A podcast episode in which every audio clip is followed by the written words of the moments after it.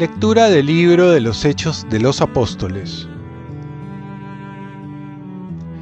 En aquellos días, al crecer el número de los discípulos, los de lengua griega se quejaron contra los de lengua hebrea, diciendo que en la distribución diaria de los alimentos no atendían a sus viudas. Los doce convocaron al grupo de los discípulos y les dijeron, No nos parece bien descuidar la palabra de Dios para ocuparnos del servicio de las mesas. Por tanto, hermanos, escojan a siete de ustedes, hombres de buena fama, llenos de espíritu y sabiduría, y les encargaremos esta tarea. Nosotros nos dedicaremos a la oración y al ministerio de la palabra.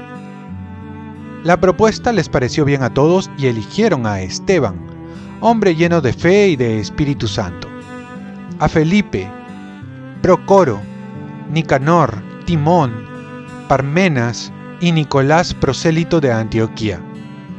Se los presentaron a los apóstoles y ellos, después de orar, les impusieron las manos. La palabra de Dios iba extendiéndose y en Jerusalén crecía mucho el número de discípulos. Incluso muchos sacerdotes aceptaban la fe.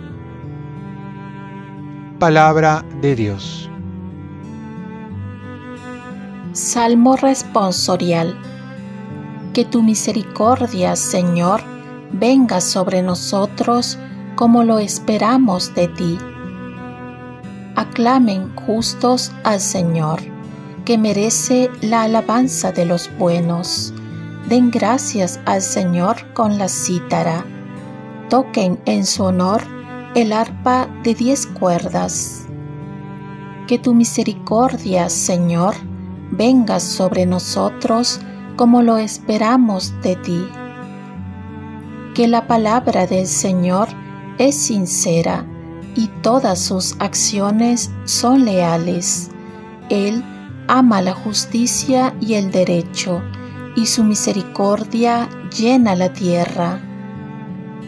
Que tu misericordia, Señor, venga sobre nosotros como lo esperamos de ti los ojos del Señor están puestos en sus fieles, en los que esperan en su misericordia, para librar sus vidas de la muerte y reanimarlos en tiempo de hambre. Que tu misericordia, Señor, venga sobre nosotros como lo esperamos de ti. Lectura del Santo Evangelio según San Juan. Al atardecer de ese mismo día de la multiplicación de los panes, los discípulos de Jesús bajaron a la orilla del mar y se embarcaron para dirigirse a Cafarnaúm, que está en la otra orilla. Era ya de noche y Jesús aún no se había reunido con ellos. Soplaba un viento fuerte y las aguas del mar comenzaron a encresparse habían remado unos cinco o seis kilómetros. Cuando vieron a Jesús que se acercaba a la barca, caminando sobre el agua, y se asustaron. Pero Él les dijo, Soy yo, no tengan miedo. Ellos quisieron subirlo a la barca, pero la barca tocó tierra enseguida en el sitio a donde iban. Palabra del Señor. paz y bien. Quien invoca a Dios recibe su auxilio. Podemos ver en la primera lectura cómo era el inicio de la iglesia primitiva, en la cual tuvieron que organizarse para no descuidar la palabra de Dios. Escogieron a los diáconos para las labores sociales y los apóstoles se dedicaron a propagar la palabra. Como vemos, a pesar de las dificultades, no se descuida la evangelización. Y todo esto gracias a la presencia del Espíritu Santo que hacía presente en las decisiones que tomaban. Hoy también no podemos descuidar la evangelización por más urgencias que tengamos. Como dice San Pablo, ay de mí si no predico. El Evangelio nos narra los temores de los apóstoles, a pesar que han estado con Jesús, han sido testigos de tantos milagros como el último de la multiplicación de los panes, aún así experimentan el temor de navegar en una barca en medio de las aguas turbulentas, vientos fuertes. Y es que el temor surge cuando no ven a Jesús, cuando se sienten solos, porque Jesús no está con ellos. Solo cuando reconocen a Jesús entonces llegan a puerto seguro. El problema es que muchas veces no sabemos reconocer la presencia de Jesús a nuestro lado. Jesús viene de muchas maneras y nos dice, soy yo, no tengas miedo.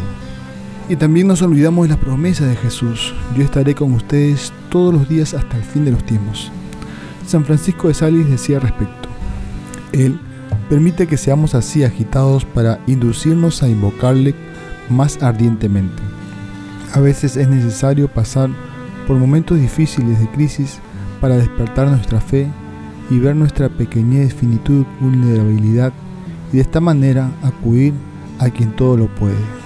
Jesús siempre se manifiesta en los momentos precisos para estar a salvos. Las olas se nos presentan al frente muchas veces y son grandes, pero el poder de Dios es mucho más. Porque si Dios no nos ha abandonado hasta ahora, tampoco lo hará después. Propósito, hoy evangelizaré de alguna manera y confiaré en el Señor. Oremos.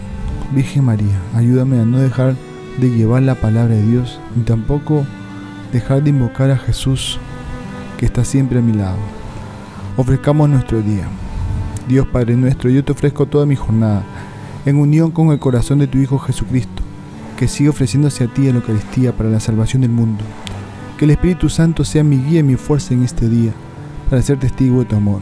Con María, la Madre del Señor y de la Iglesia, te pido por las intenciones del Papa. Con San José Obrero, te encomiendo mi trabajo y mis actividades de hoy para que se haga en mí tu voluntad. Y la bendición de Dios Todopoderoso, Padre, Hijo y Espíritu Santo, descienda sobre mí, sobre ti sobre todos. Cuenta con mis oraciones, que yo cuento con las tuyas y que tengas un santo día.